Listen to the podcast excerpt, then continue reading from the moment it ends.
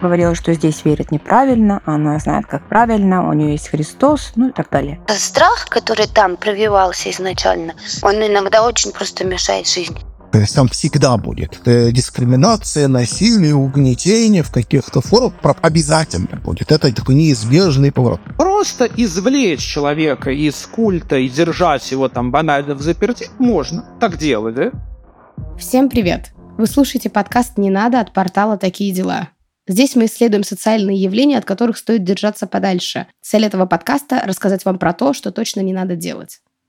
Меня зовут Тася Шеремет. На протяжении нескольких лет я вела небольшой блог про науку и общество в одной экстремистской соцсети. Затем стала журналисткой, а теперь веду этот подкаст. И первый наш эпизод мы посвятим сектам. К его созданию я привлекла нескольких экспертов-религиоведов, социальных журналистов и людей, непосредственно пострадавших от деятельности сект. Давайте попробуем разобраться в этой теме. Не надо.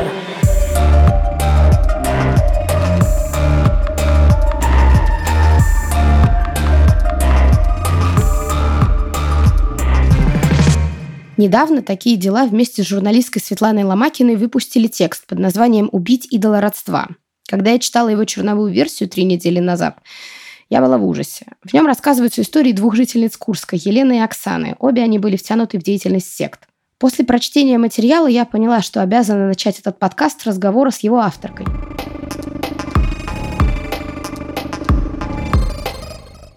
Света, привет. Тася, привет. Я немного воспользуюсь положением. Э, я знаю, что изначально работа над темой началась с обычного письма. Расскажи, пожалуйста, как ты решила взяться за материал и что это было за письмо? Ну, я начала работать над этим текстом в конце марта, в начале апреля. А случился он потому, что в редакцию пришло письмо от нашего коллеги, у которого сестра уже больше 10 лет находится в деструктивной секте.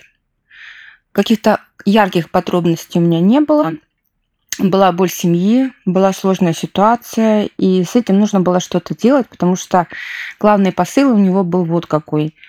Давайте расскажем об этом людям, чтобы другие не попали в эту же ситуацию, и чтобы можно было бы сделать хоть что-то на уровне законодательства, решить эту проблему.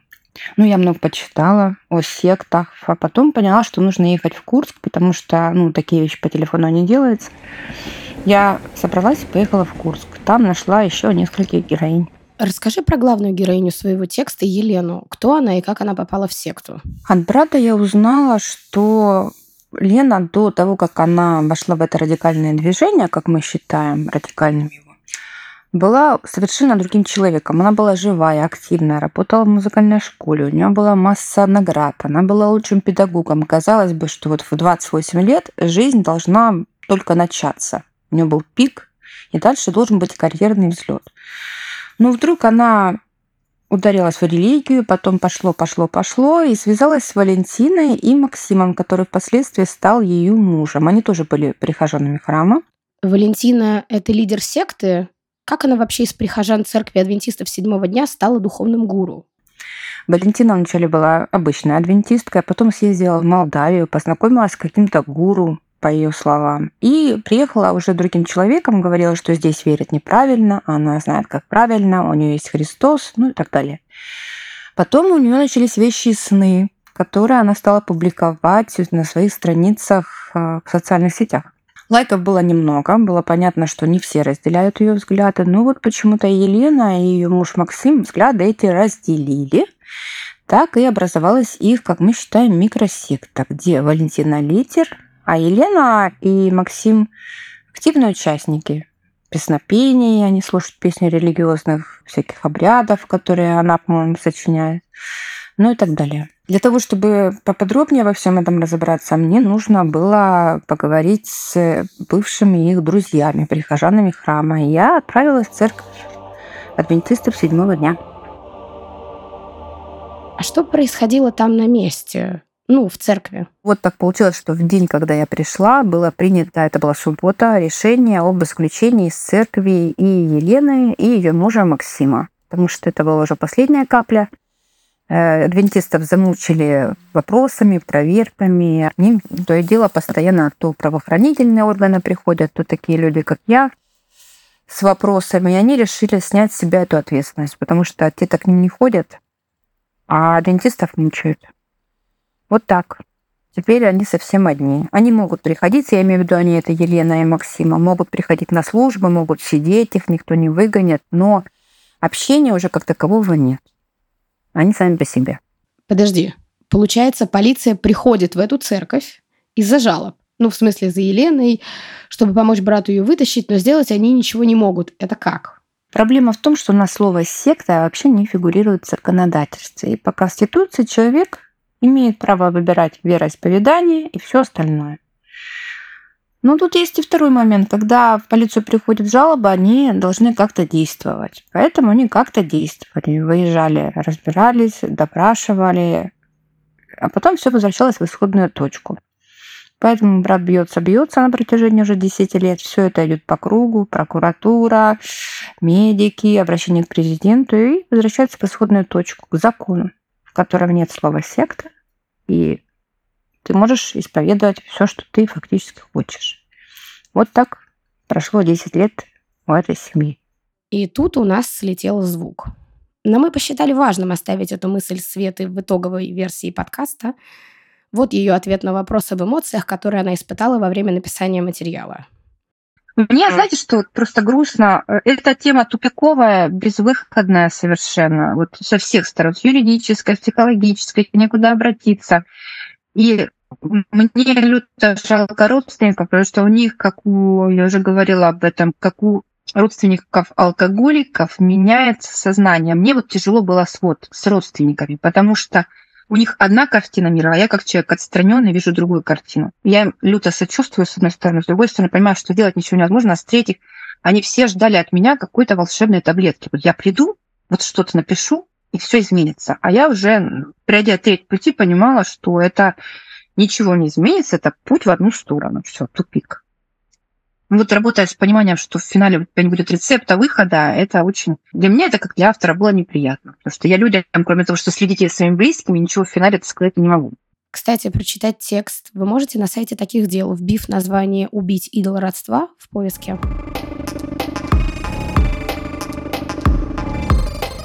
Помимо Елены, которая попала в микросекту в осознанном возрасте, в материале Светы есть еще одна героиня – Оксана. Она родилась в секте последователей Владимира Шолкова. До 16 лет она жила там и затем ушла. Сейчас Оксане 32 года, у нее двое детей, она работает и живет совершенно свободно. Но ее мама до сих пор находится в общине и выходит на связь лишь раз в год с разрешения духовного настоятеля секты. Я не хотела обсуждать Оксану со Светой, потому что свою историю Оксана может рассказать сама. Я взяла у нее интервью. Оксана, расскажите, пожалуйста, про шелковцев и ваше рождение в секте. Общем, бабушка посещала церковь адвентистов седьмого дня. Там познакомилась с выходцами из этой секты, шелковцами, и прибилась к их течению. В этот момент мама была мной беременной. А у мамы была тяжелая беременность, и прогнозировали либо ее смерть, либо мою смерть. Вот. Бабушка воспользовалась этим моментом и посоветовала ей читать Библию, приобщиться к этой церкви и все это будет хорошо. Собственно, что и произошло. Получается, причиной вступления стал страх за вас и сложная беременность?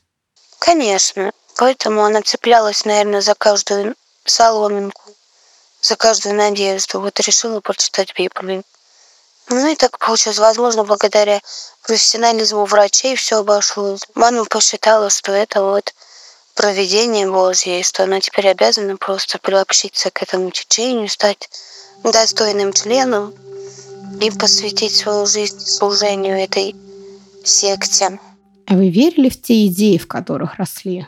критическое мышление, которое там постоянно подавлялось, оно все-таки где-то вот в глубине души, оно во мне присутствовало всегда. Я не была, я не могу сказать, что я была ярым прям вот таким фанатиком. Я старалась такой быть. Но вот внутри меня всегда были сомнения, и мне всегда было интересно, почему люди, которые, среди которых я живу, они не соответствуют своим же законам, которые они там прописывают. Например, они учат уважительно относиться к пожилым людям, хотя я вот лично даже на моем примере, в тот момент, когда мы проживали в Воронеже, в Воронежской общине, к нам была представлена бабушка, у которой было отнято полностью ну, жилье. У нее был не один дом. И эта бабушка, просто переписав все свое имущество на лидеров секты, она пошла по рукам. И вот, собственно, у нас она и оказалась. Ну, точнее, мы у нее. Мы переехали жить в Воронеж и как бы жили в доме, который она подписала на секту. И ухаживали за ней. То есть до нашего переезда эта бабулечка ходила просто вот то в одном доме поживет, то в другом. То есть вот этот момент меня всегда смущал, отношение к пожилым людям. Меня всегда смущала смертность которая там. То есть мы как дети, я... А что вы имеете в виду под смертностью? Ну, раз, два, три месяца мы вот посещали похороны. Наши обязанности, ну, наши, я говорю, я и брат мой младший. Вот, мы всегда носили. Сколько себя помню, мы всегда идем, либо портрет несем, либо там венки какие-то несем. А чем занимались дети в секте? Ну, то есть, получают ли рожденные там какое-то образование? Музыка, вот рукоделие, там шитье, девочки должны уметь шить, там мальчики должны уметь плотничать. Там уже каждую неделю проходят занятия, там хоры есть. Там на собраниях обязательно музыкальное сопровождение. То есть музыка там должна, там, ну, это обязан каждый ребенок заниматься музыкой, уметь играть на каком-то инструменте, петь. То есть в коллективе мы не учились, ни я, ни брат. Ну как, я три класса, вот раньше, может, знаете, так было, то, что с третьего класса перепрыгивали в пятый. Вот первые три класса я отучилась в начальной школе с детьми. Почему? Потому что в тот момент была шестидневка, в суббота была учебной, когда я училась. Но когда э, в классе один руководитель, соответственно, учитель начальных классов, если с ним получается договориться, чтобы по субботам мы не посещали школу, то можно посещать. Соответственно, когда мы перешли в среднюю школу, э, и у нас появилось там 10-12 педагогов по всем предметам, с ними уже договориться не получалось. И вот по этой причине большинство детей обучаются там на домашнем обучении из-за невозможности посещать школу в субботу именно. Суббота – святой день. Не как у нас у православных воскресенье, а суббота. В субботу нельзя делать ничего, кроме того, как читать Библию, ходить там на собрание. Нельзя даже есть готовить. Не есть готовить, не мыться, не одежду гладить. То есть полностью день посвящаешь типа Господу Богу. Вот, поэтому были на домашнем обучении. Mm-hmm. А детей воспитывают именно руководители. У ребенка вообще есть право на образование, и все, что вы рассказываете, это фактически преступление. А как в целом с детьми обращались эти руководители? Вы что-нибудь помните, может? Вот эти преступления, которые именно по отношению к детям происходят, они происходят и сейчас. И я хочу, чтобы правоохранительные органы обратили внимание именно на педофилию, которая там практикуется, я считаю, что это так оно и есть. Когда э, взрослый мужчина, апостол, служитель, вот пастор, можно как угодно его называть, наедине, эта практика там стабильная во всех общинах, проводит такой обряд, точнее процесс с ребенком наедине, он называется исповеданием грехов.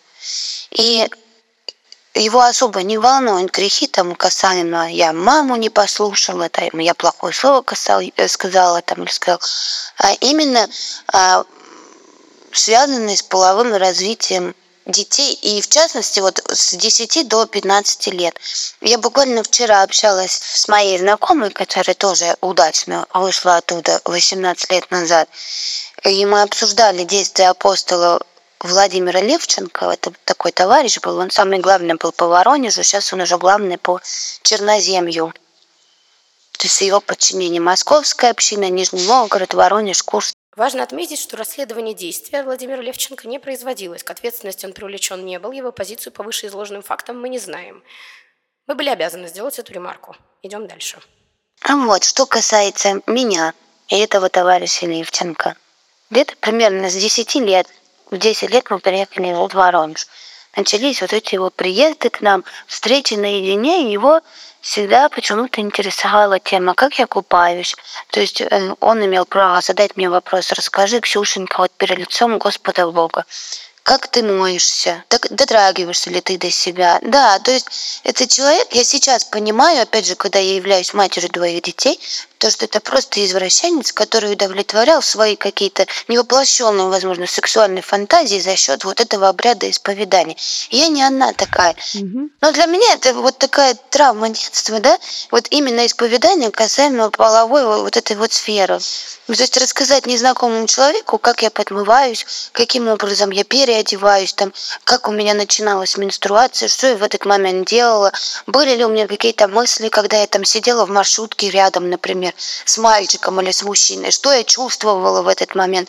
Это все расспрашивается подробно, это все записывается на диктофон. Детей заставляют это все переписывать в тетрадь. То есть э, я сейчас понимаю, что таким образом там просто ломалась личность. То есть ты выходишь с этого обряда, и ты себя чувствуешь просто никем. Красный, э, багровый просто, и как рак. Это апостол выходит, и я всегда маму спрашиваю, мама, почему дядя Володя такой багровый выходит с исповедания? Это он за ваши грехи перед Богом краснеет. Ладно, я девочка. То же самое он проворачивал в отношении мальчиков. То есть он меня лично, там мне 13-14 лет, он меня мог посадить на руки. И вот на руках вдвоем в комнате я в него сижу, он меня там гладит по волосам, по спине. Ну, никаких таких контактов вот, как сейчас, ну, как сказать, взрослых, да, сексуальных, не было. Но вот эти вот извращенные действия, они там практиковались и практикуются до сих пор. Буквально вот вчера обсуждали эту тему с знакомой с, вот, про одного и того же человека. А, Этот товарищ Левченко, апостол, он с э, Воронежа был отправлен в Санкт-Петербург в общину. То есть там есть такая практика, то что руководители секты, они на одном месте долго не задерживаются, дабы не привлекать, опять же, внимание правоохранительных органов. То есть примерно пять лет в одном городе пожил, пять лет в другом, вот он поехал в Санкт-Петербург. О, Господи. Оксана, я очень вам сочувствую. Это какой-то ужас. А касаемо этих передвижений, они часто так делают для того, чтобы ну, покрыть участников и чтобы их невозможно было найти. Но раз уж мы затронули тему преступлений, может быть, вы можете рассказать что-то про экономическую подноготную всего этого? Я читала, что люди лишаются имущества при попадании в секту, ну, то есть их заставляют э, переписывать все, что у них есть, на других людей. Расскажите про это.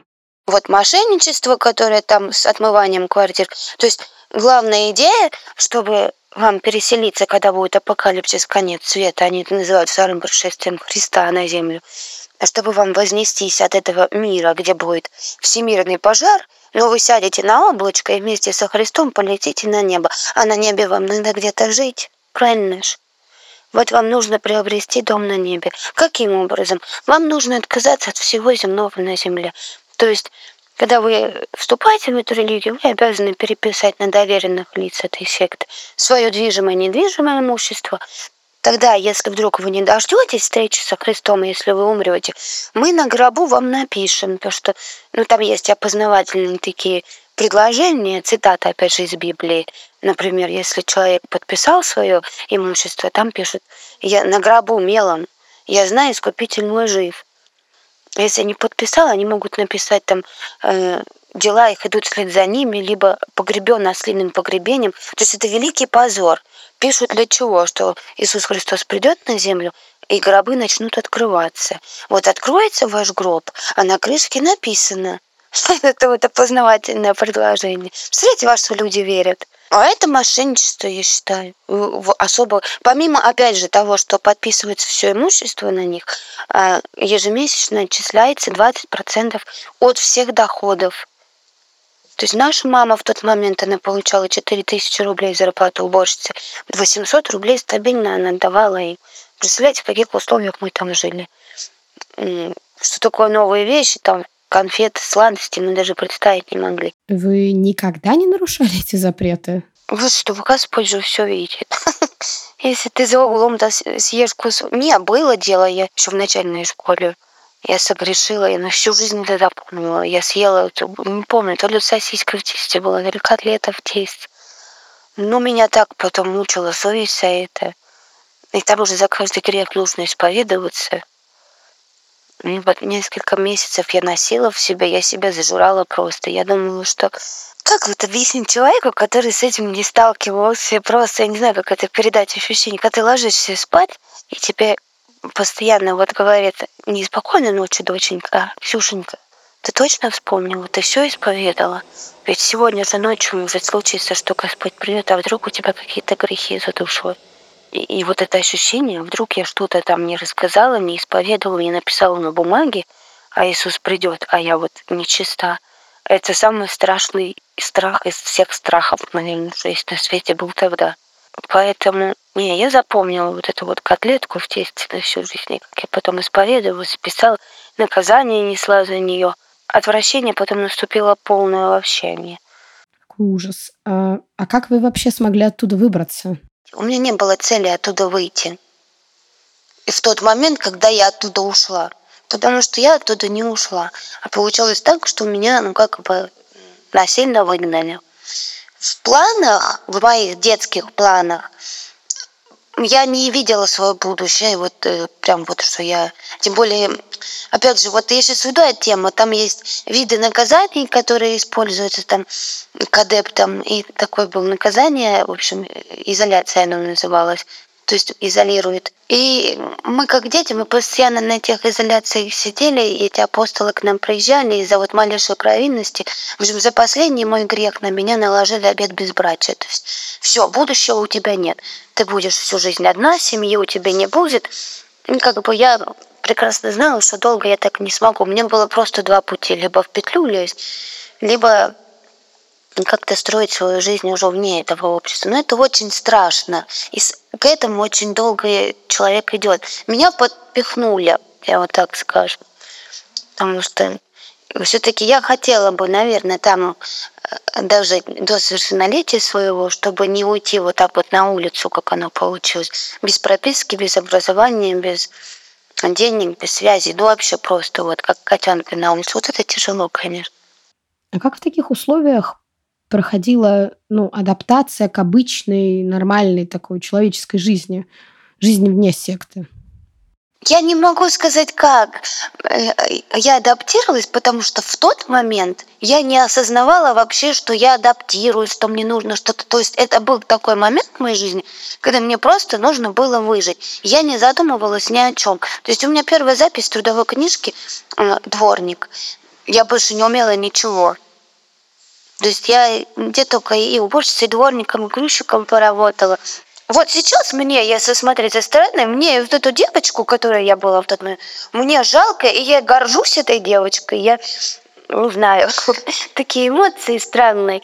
Адаптация, наверное, происходит до сих пор. А в тот момент, когда ты остаешься на улице на морозе, и у тебя вот ты понимаешь, что тебе просто нужно что-то сделать, чтобы завтра там у тебя было что-то поесть. Во-первых. Во-вторых, опять же, сказывается возраст. В 16-17 лет у нас у всех максимализм играет в одном месте, правильно? И мы на эти трудности внимания не обращаем. Поэтому, а вот опять же, адаптация к внешнему миру и к внешней среде, она происходит до сих пор и, наверное, будет преследовать до конца жизни. Это такое воздействие на психику человека, на нервную систему, что вот до сих пор в моем окружении там обо мне плохо никто не скажет, но странно меня считают многие. Потому что страх, который там прививался изначально, ощущение, что за тобой, например, наблюдает там кто-то, и ты контролируешь каждый свой поступок, он иногда очень просто мешает жить. Так, и как бы я и книжек много читаю на эту тему и стараюсь как-то. Но все равно очень тяжело. Я себя чувствую вот как не в своей тарелке. Я не знаю, ну, опять же, я не училась в школе, я не посещала школу. Я не знаю, что такое там институт, училище. Я не знаю, что такое дискотеки, театры и тому подобные вещи. Поэтому, возможно, когда-нибудь все наладится. А сейчас вы как? Я, я, я объездила полстраны. Я позволяю себе путешествовать. Я сейчас являюсь солисткой в нашем городе известной музыкальной группы. Вот это то, что там воспрещалось вообще. То есть ну, я работаю на сцене постоянно. Опять же, у меня растут двое детей. И там у меня дети смотрят мультики, у меня дети ходят в зоопарке. То есть то, что я... Хотя для меня многие вещи, опять же, дикие. У меня дочери 14 лет, да, она И там, мама, можно я пойду погуляю? А у меня все, уже душа не на месте. А как так, ребенок в 14 лет гуляет? И люди мне говорят, то, что это нормально, да, там, то, что ребенок один там идет на площадку, на стадион. Я вот не могу еще. Как так вот? вот может быть, перебор с контролем получается именно в воспитании детей после этого. Ну, опять же, это все исправимо, я думаю. Конечно, сейчас я, я живу такой жизнью, как живут обычные полноценные люди нашего мира, не связанные ни с какими, ни с какими секциями. Ну. Хочется в связи с этим у вас спросить э, про вашу маму. Я читала в тексте, что она находится под влиянием общины сейчас. Вы как-то поддерживаете с ней связь? Мы с ней не виделись до 17 -го года, 11 лет. На тот момент не было у меня ни интернета, ни телефона с интернетом в те года. Это было большой роскошью. Соответственно, никакой связи там с, например, с теми ребятами, кто вышли в другие города, у меня не было. У меня не было никакой информации про нее. А в 2017 году я научилась пользоваться соцсетями. Вот, и получилось так, что одна девушка, которая вышла из этой нашла меня и сообщила мне то, что знает, где моя мама находится, дала мне номер телефона. И, ну, я не удержалась, представляете, 11 лет прошло, я я пыталась узнать. То есть были ситуации, что я на улице встречала адептов. Но так как я Иуда и предала там церковь и Бога, и со мной вообще нельзя общаться, от меня шарахались, наверное, как чер черт от меня видели. Я не знала ничего про маму. А в семнадцатом году вот у меня появился ее номер, и такой эмоциональный был момент. Я зашла в Телеграм, увидела ее фотографию, увидела, как она за эти 11 лет изменилась, посидела, похудела, и ну, я не выдержала. И опять же, хочу, у меня не было и нет на нее никаких обид. Я ей написала то, что ну, на эмоциях там Мамочка, спасибо тебе, что ты дала мне жизнь. Я рада, что ты жива там. У меня тоже все хорошо, не волнуйся. Я даже не рассчитывала, что будет обратная связь. Ну, да, получается так, что в 2017 году, видимо, посоветовавшись с своими руководителями, мама мне дает обратную связь и сообщает о том, что Ксюшенька, вот, цитирую, я рада, что ты вот жива-здорова, я за тебя молилась все эти годы, и вот мы будем проездом с мужем. Я вот типа вышла замуж, я живу сейчас в другой стране, и я буду проездом в вашем городе, давай встретимся. Ну и все. И, конечно, я обрадовалась, мне захотелось с ней встретиться. Я просто за эту встречу держалась как за соломинку, потому что я все эти годы тешила себя надеждой, что, возможно, у меня получится как-то на нее воздействовать.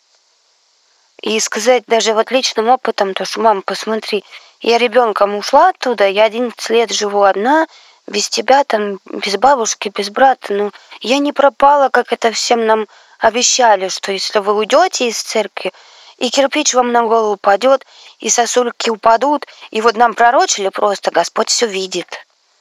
Дикий страх уйти оттуда еще внушался, вот.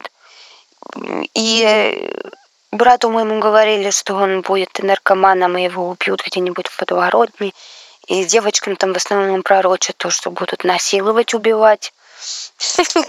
Вот, и я все надеялась, что она увидит, что вот она, я там замужем, состоявшаяся женщина с двумя детьми.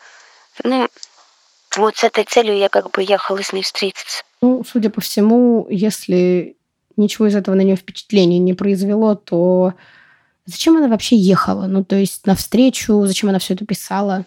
А она ехала с той целью, чтобы, во-первых, узнать подробно все о моем материальном благополучии, а во-вторых, я же тоже не глупый человек, я прекрасно видела, что она общается не своими словами. И вот цель у них была, сейчас, насколько мне известно, в 2017 году – по всей организации пошел, как сказать, весь такая пошла. В связи с тем, опять же, что появился интернет, начала распространяться в соцсетях информация о том, что секта есть, и она деструктивная, она существует, люди начали массово оттуда выходить. Такие вот пожилые адепты преданные, естественно, они все не вечные, они умирают. То есть туда снизилась текучка кадров, так скажем, и в этой организации руководители, в общем, несли некие такие послабления. То есть разрешили выезжать на юг, Раньше это было под запретом. По возможности, ну, например, не посещать публичные места, там пляжики, то есть только дикие, в общем, разрешили, хотя запрет на путешествие до этого был постоянно. И разрешили родителям, чьи дети вот ушли, как я, э, попробовать наладить связь. То есть с той целью, чтобы вот, ну, понимаете, столько народу у них ушло, убежало, а 20% с каждого у них потери уже начались. Я так считаю. Больше всего меня, конечно, поразило то, что я была с детьми и с мужем. И когда мы встретились, ну, естественно, я там, ну, побежала к ней навстречу, я ее обняла, там расплакалась, все, ну, ну ты же мама, ну спроси, вот я стою, спроси, как вот дети стоят. Это твои внуки, спроси, как их зовут хотя бы. Ее не интересовало ничего. 11 лет не видеть своего ребенка, не узнать, как ты жила, где ты жила, откуда у тебя сейчас жилье появилось, замужем, ты не замужем, где ты работаешь, как ты вообще выжила. Ее это не интересовало вообще. То есть ее первое, первое слово было «Я тебя прошу, возвращайся к Богу» скоро все закончится. Она начала плакать. Я, вот, ты не представляешь, вот-вот уже все, конец близок. Эм, все. И там мне просто даже открыть рот и там сказать, мам, мне даже не получалось этого. Мне было больно, конечно. Я просто вот эта встреча такое, ну это единственная встреча после моего ухода с моей мамой, поэтому я так подробно рассказываю и помню поминутно. И, и я, я держалась, конечно, я знала, что если я сейчас дам вот какую-то слабину, там, скажу, там, не знаю, мам, хорошо, я буду там читать Библию, то это все. Она и на колени упала, начала молиться, и там детям моим, она даже не спросила, как их зовут, там, дети, не белайте по травке, мальчик нас в травку не бери, там, ежики Бога прославляют. Вот. А еще самый такой момент, вот реально я его всегда со слезами на глазах вспоминаю. То есть мой брат, он, угу. он живет в Воронеже, я живу в Курске. То есть территориально это 220 километров мы друг от друга. И я ему сообщила о том, что мама приезжает, у него полисемейное обстоятельства, в общем, он не смог приехать именно на встречу. И он меня попросил то есть ты когда будешь с мамой встречаться, ты включи видеосвязь, я хоть посмотрю на нее, там поговорю с ней. Ну и я набрала брату, э, говорю, вот я с мамой рядом. И, ну, как ей протягиваю телефон, говорю, мама, ну, Илюша, говорю, на связи, поговори с ним. И вот этот момент, когда она вот так вот телефон этой рукой убирает, я говорю, мама, поговори, сын твой. Она, Ксюшенька, у меня нет разрешения на общение с ним. И он эти слова услышал, и я, я первый раз в жизни за свою жизнь, за 27 лет это было, первый раз услышала вот именно как плачет мужчина. И представляю, как ему было больно на тот момент. То есть, чтобы мама пообщалась с сыном, который после этого всего, он в такой же ситуации, как и я, да, он там остался на улице без образования тоже как-то и сам в жизни пробивается, и пробивался. И мы на нее зла не держим, мы просто хотели вот просто услышать голос иной раз, это так ценно. И просто кто-то имеет право взять и не разрешить матери пообщаться с сыном. У меня это в голове не укладывается. Я не понимаю ее что должно произойти в моей жизни, чтобы мне не разрешили обмолвиться словом, не, не, даже не обняться, не поцеловаться, там, не угостить внуков конфетами, а просто вот сказать «Здравствуй, сынок», на это должно быть разрешение руководителей. И мое личное мнение, да не даже мое личное, а многих из нас, что, возможно, получится когда-нибудь у меня вернуть маму к нормальной жизни, восстановить нашу семью, там, пролечить ее в психологическом плане, да и физиологическом. Нее смотреть страшно. И она молодая женщина, ей 54 года, она настолько хрупкая, седая вся, я не знаю, мне, мне жалко ее.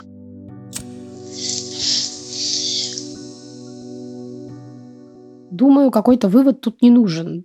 Шелковцы – это опасная и деструктивная организация, и после разговора с Оксаной я в этом убедилась. После обоих интервью я была настроена довольно радикально и много думала про бездействие государства в отношении сект. Чтобы разобраться в этой проблеме, я пошла читать про секты подробнее, и мне хотелось понять, какое мнение о проблеме существует у экспертного сообщества. Так, в результате research а я нашла Константина Михайлова. Он религиовед, историк, преподаватель и публичный лектор. Константин, здравствуйте. Первый мой вопрос должен был звучать так. Чем секты отличаются от традиционных признанных течений мировых религий? Но в вашем интервью я прочитала, что секта – это скорее оскорбительный термин, которым представители популярных и конвенционально понятных конфессий называют новые религиозные движения, которые им не нравятся. Поэтому я бы спросила так, где находится та грань, которая отделяет безопасные религиозные течения от небезопасных и потенциально проблемных? Во-первых, вы совершенно правы в том, что, конечно, в современной России слово «секта» приобрело абсолютно такой пиеративно оскорбительный характер – Э, примерно аналог его английское слово cult, да, которое имеет такие же вот негативные коннотации в английском языке. в религиоведении, исключая некоторые очень узкие области там социологии религии, понятие секты в России в настоящее время практически не используется, да, ну, такое почти что выведено из употребления. Мы обычно говорим новые религиозные движения, если нам надо говорить о новых религиозных движениях, да, как несложно догадаться. Значит, что касается границы между опасными и безопасными, так скажем, да, религиозными. Значит, надо твердо сразу сказать, что такой границы не существует, потому что любое религиозное течение в определенном контексте может оказаться опасным, в определенном контексте может оказаться безопасным. Все то, что мы видим в самых, знаете, ну, вот раскрученных таких идейных историях про зловещие ужасные секты, мы с легкостью совершенно можем обнаружить в православном или католическом монастыре, в респектабельной протестантской общине, в буддистской общине, в индуизме и так далее и тому. В этом смысле ну, э, надо смотреть всегда не на конкретные учения, его там догмы и особенности, которые, в общем-то, не так уж важны в этой ситуации, а смотреть надо э, в первую очередь на применение тех криминальных практик, которые вызывают наше возмущение. А уж кто их применяет, это, в общем говоря, вопрос абсолютно второстепенный. Преследование свидетелей Иеговы легитимно. В 2017 году Верховный суд России признал свидетелей Иеговы экстремистской организацией и запретил их деятельность на территории страны. Сейчас в инфополе много новостей о приговорах, судах и каких-то космических сроках для них. Объявление их экстремистами и вообще все, что происходит сейчас, это ксенофобия или к ним действительно есть вопросы? Ну, какие-то вопросы можно найти абсолютно к любому религиозному движению как свидетелем Иеговы при желании тоже, но, в общем-то, в деятельности свидетеля Иеговы, вопреки такому частому представлению, в общем-то, нету ничего, ну, прямо уже заряда вон выходящего, да, мы не видим там, боже упаси, там ни убийств, ни самоубийств, ни ничего такого, да, к счастью, ничего нет, да, известно, что свидетели Иеговы отказываются от переливания крови, но, в общем, во-первых, в наши дни это не такая большая проблема, там, с искусственной плазмой и всем прочим, во-вторых, это довольно редкая ситуация, в-третьих, ну, взрослые люди, в общем-то, могут сами распоряжаться заниматься своей судьбой. А есть ли какая-то статистика? Кто-то вообще считает количество новых религиозных движений в России? Можно ли понять, сколько их? Это совершенно невозможно сейчас посчитать в значительной степени еще и потому, что в последние годы в России были приняты законы, очень сильно ограничивающие свободу проповеди. Это вот так сказать, пакет мизулинских законов, которые мы сейчас вспоминаем, как правило, в связи с другими пунктами, но в числе прочего, они ограничивают свободу проповеди, свободу собраний религиозных и так далее. Вследствие этого довольно многие религиозные общины, в общем-то, предпочитают, по-видимому, минимизировать свои отношения с властными органами, там, с регистрацией, со всем. То есть сейчас в России парадоксально парадоксальная ситуация, когда э, группа верующих мирян, собравшиеся вместе на квартире, э, находятся в большей безопасности зачастую, чем зарегистрированные у властей религиозные движения, привлекшие таким образом к себе внимание э, там соответствующих органов. Да, поэтому в общем и целом, ну, многие, может быть, не очень рвутся, не очень рвутся регистрироваться. Плюс отдельная проблема в том, что в России вообще, в принципе, очень-очень плохо выстроенное исследование религиозной статистики, религиозной социологии. У нас мы даже честно говоря, мы число православных в стране не знаем по-настоящему. Да, понимаете, то есть что говорить о да, маленьких статистически едва уловимых религиозных группах. Мы не знаем точно, какой процент мусульман живет в Российской Федерации, хотя ясно, что это, ну, по меньшей мере, 10% группа населения.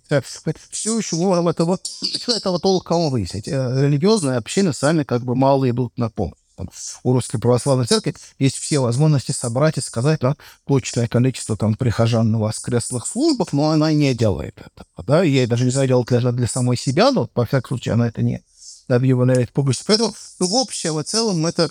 Ну, э, понятно, что в любом случае российское общество современное в целом, общество очень секулярно светское. Я думаю, что так 95% россиян вообще ни в какие церкви чаще, чем раз в году не ходят. Да и раз в году посещают далеко не все в этом смысле, ну, что им, что адвентисты, что православные, что мусульмане, сунниты, это им абсолютно без разницы.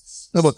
А, как сказать, в, ну, вот это вот религиозный сегмент общества, он в любом случае, ну, там, ну, это 3, 4, 5 процентов населения. То есть, ну, честно говоря, все это в пределах того, что за это статистические погрешности в любом случае. Одна из наших героинь, Оксана, родилась в религиозной группе шелковцев. Насколько я поняла, они отделились от церкви адвентистов седьмого дня и пошли своим путем. Соответственно, у меня вопрос. Практика появления маленького религиозного движения внутри большого, насколько она типична? И можно ли рассказать аудитории немного подробнее, кто такие адвентисты седьмого дня? Большинство новых религиозных движений, как в точно самое вообще новые религиозные движения, возникают двумя способами. Первый вариант. Они ответвились от какого-то более старого религиозного движения. Второй вариант. Они как бы самозародились, э, абсолютно самостоятельно возникли. А в бытовой речи сектами совершенно спокойно называют и то, и другое. Ну, классический пример, там саентологи, которые никогда ни от кого не ответвлялись, возникли совершенно самостоятельно, но тем не менее мы там постоянно называем их сектами. Ну, честно говоря, я вообще не стал бы говорить о, о том, кого мы должны и можем называть сектами или не можем, что это можно сказать, как бы ваша фраза, условно, там, новое религиозное движение, которое мы можем там называть сектой, звучит, простите меня, так сказать, за, за грубость, вы потом вырежете, вырежете это из эфира, как Можем, но, наверное, нам не стоит этого делать. Да? Адвентист седьмого дня – это очень большое, очень известное, достаточно авторитетное протестантское движение, э, сформировалось в начале 20 века э, на волне большого обновления, то, что называется там третье церковь, третье протестантское побуждение начала 20 века, на волне большого взрыва э, новых протестантских течений в конце 19-го, начале 20 столетия. Это несколько выделяющееся из общего ряда протестантское, протестантское течение, но выделяется оно, ну, в первую очередь, своими традициями, да, там, почитанием субботы, такого рода, такого рода э, делами. Значит, э, в, в, преследовалось оно уже в Советском Союзе. Э, адвентистов жестко довольно преследовали в советские времена. Это совершенно не новое, не новое для России ситуация. И вот это, ну, как раз вот яркий пример таких преследований по инерции, продолжающихся преследований, э, которые унаследованы современными властями от советского, от советского Как и все протестантские крупные течения, адвентисты седьмого дня постоянно делятся на какие-то еще характерные особенности протестантизма. Протестантизма нету жесткой э, такой вот пирамидальной иерархии, как, ну, условно, в католицизме, да, с римским папой во главе, а в протестантизме есть много групп, и э, как бы разделение этих групп такой естественный процесс. Все протестантские группы крупные в какой-то момент разваливаются там на две-три части, для них это органический такой нормальный процесс. Адвентисты в России тоже разделились на несколько больших подгрупп. Ну, то есть в России, с одной стороны, религиозная часть жизни чересчур зарегулирована, людей преследуют и сажают непонятно за что. С другой стороны, внутри религиозных групп постоянно происходят преступления, которые даже не расследуются. Я послушала истории наших героинь, столкнувшихся с деятельностью секты, и услышанное повергло меня в шок. Соответственно, у меня вопрос, что с этим может сделать государство? Ну, а давайте посмотрим на как бы не конкретные кейсы. Вот, условно, что происходило, что там произвело на вас самое большое впечатление? Ну, насилие над детьми и экономические преступления в больших масштабах. Ну вот, собственно, вы как бы, как бы сама эта формулировка, вы, мне как кажется, уже наполовину отвечаете на этот вопрос. В России существует большая проблема насилия над детьми э, неприятная новость, отнюдь не только в новых религиозных движениях, да, как мы понимаем, отнюдь не только в новых религиозных движениях, мы можем вспомнить о издевательствах над детьми в православных приютах, которые происходят на регулярной основе. Что для этого надо сделать? Надо разработать качественную ювенальную юстицию, которая будет защищать детей от побоев, которая будет да, гарантировать безопасность ребенка. Это вопрос, о котором правозащитники, защитники детей трубят последние 15 лет. Но, как вы знаете, все инициативы зарубаются правительством, да, там депутаты, парламентом. Закон о домашнем насилии. Да, закон о домашнем насилии, который супер актуален для современной России. Как мы понимаем, да, раз за разом его как бы, ну, ну заблокируют и не пропускают. Тогда нужно принять этот закон, и, возможно, он поможет нам справиться из ситуации в новых религиозных движениях, в старых религиозных движениях и так далее и тому подобное. Здесь нет, здесь нет никакой специфики в этом смысле, да, абсолютно. Э, экономические преступления. Ну, наверное, для того, чтобы бороться с экономическими преступлениями, нам надо каким-то образом так построить систему э, налоговой полиции и э, прокуратуры, чтобы она, э, они перестали гоняться, бог знает за кем, и начали, наконец, заниматься людьми, которые занимаются финансовым мошенничеством. Ну, мы так, как бы, я не говорю, что в новых религиозных или в старых религиозных движениях всегда все хорошо. Какое? Значит, религиозная, ультрарелигиозная среда, любая старая или новая, она всегда полна проблем. Да, как бы вот любая закрытая община, абсолютно вне зависимости от возраста, она всегда будет, и, конечно, ну, это змеиный клубок. Есть там всегда будет э, дискриминация, насилие, угнетение в каких-то формах обязательно будет. Это такой неизбежный поворот. В случае взрослых людей мы можем сказать, ну, ну, люди добровольно идут в эту среду, как бы, ну, что мы тут можем и сделать, как бы, да, это их право распоряжаться собственно, ну, там, в случае детей, мы должны твердо, конечно, говорить о том, что это категорически недопустимо, их нужно защитить. Но для того, чтобы справляться с этим, нам не надо запрещать новые религиозные движения. Это абсолютно ничего не даст. Эти новые религиозные движения просто уйдут в подполье и продолжат существовать там дальше, и все. Надо, вероятно, предпринимать какие-то не, не точечные запреты, а какие-то системные меры по борьбе с общей ситуацией. И тогда можешь... Будут ли это делать наши власти? Ну, э, коллегам-политологам, да, так сказать, или гадалкам на ваше выбор. Я тут не берусь комментировать.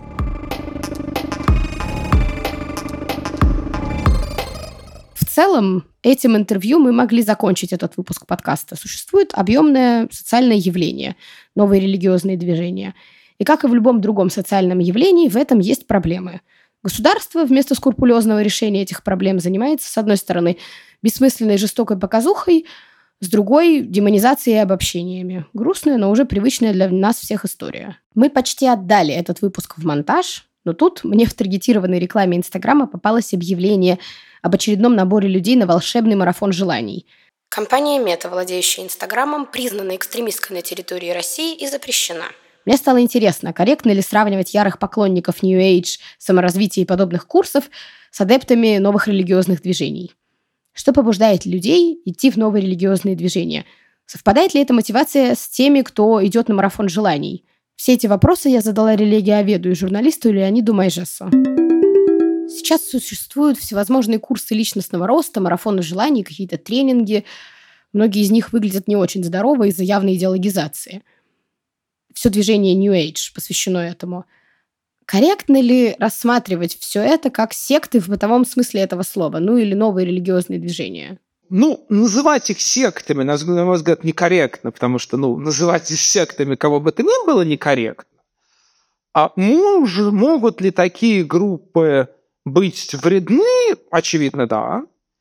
Можно ли пытаться с исследовательской точки зрения смотреть на такие группы как на религиозные – Э, да, можно, но ну, нужно сразу сказать, что религиоведы на протяжении, особенно в последние трети 20 века, много на что смотрели, как на религиозные группы, на фандомы, например. Ну, как бы на фандомы в широком, на, на поп-культурные фандомы, или там, не знаю, на почитателей Илона Маска и прочего.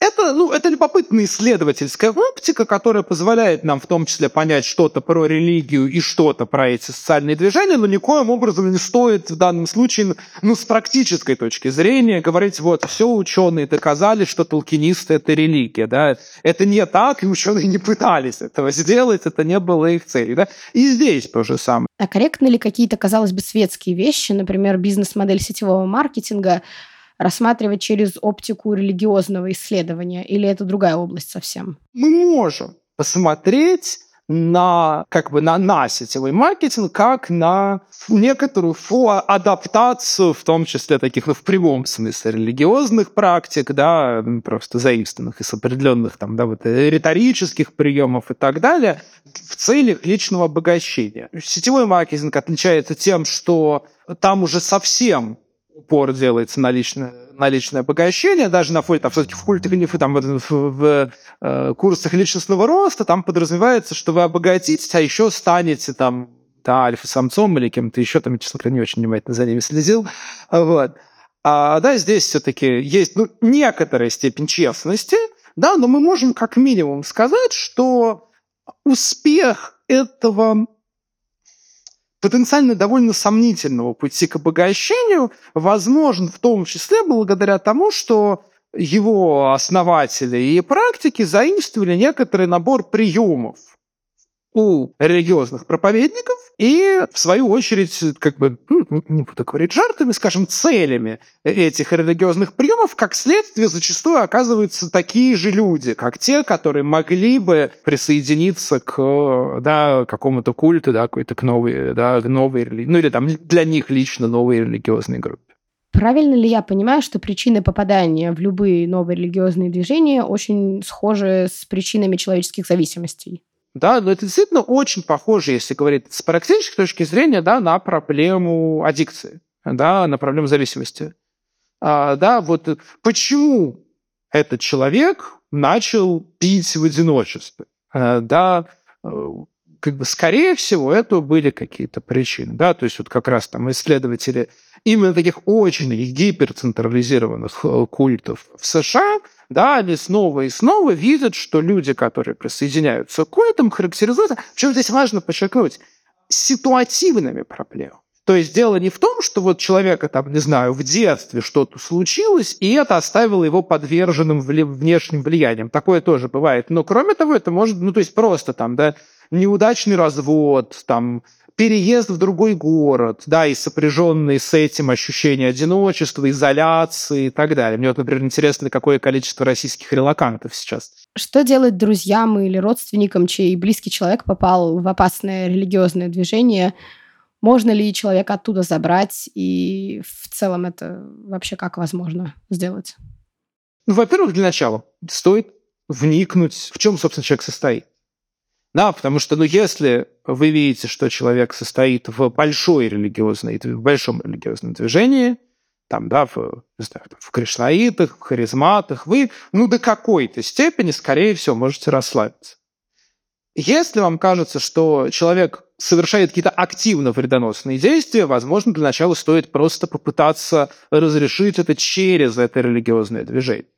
Ну, то есть, ну, банально попытаться связать, там, если вам кажется, что вот здесь какой-то стремноватый пастор, можно просто, ну, попробовать там поискать другого пастора, связаться с ним и сказать, у вас там как бы ваши собратья по вере, там, не знаю, в этом городе, не буду сейчас называть название городов, потому да, что там, да, в, в городе Венске, да, что-то с ними не так, да, вы, ну, как бы это нормально, да, вы не могли бы как-то ну, разрешить вопрос, потому что, ну, с довольно большой вероятностью речь идет просто, ну, об э, конкретном человеке, да, или каких-то стрёмных практиках какой-то конкретной общины. Угу.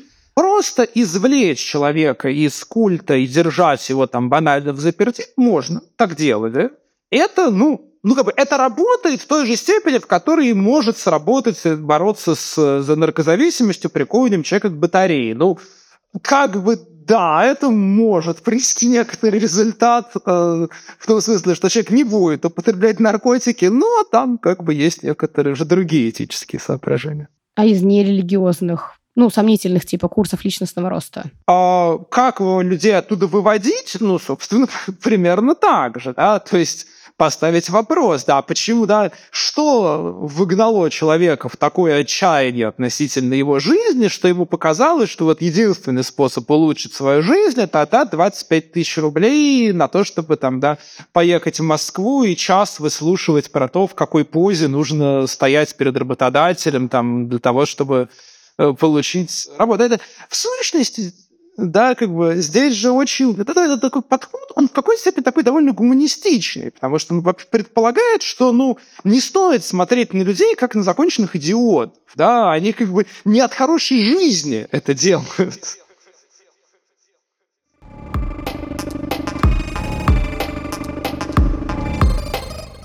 И с этим я полностью согласна. Люди идут в подобные организации и сообщества из-за каких-то сложностей и жизненных неурядиц. Искать решения, может, и не самые продуктивные, и верить в лучшее – наша природа. Проблемы начинаются в тот момент, когда государство, которое, по идее, должно выступать медиатором в таких сложных социальных ситуациях, увлекшись борьбой с выдуманными вызовами, начинает напрочь игнорировать свои обязанности и реальность. России не нужны специфические антисектантские законы. России нужно последовательное соблюдение уже существующих правовых норм и желание решать те вопросы, которые толкают людей навстречу сомнительным организациям и сообществам. Спасибо, что дослушали этот эпизод до конца. С вами были Тася Шеремет и такие дела. Ставьте нам лайки, пишите комментарии, мы очень нуждаемся в обратной связи. Подписывайтесь на нас, чтобы не пропустить следующий выпуск «Не надо».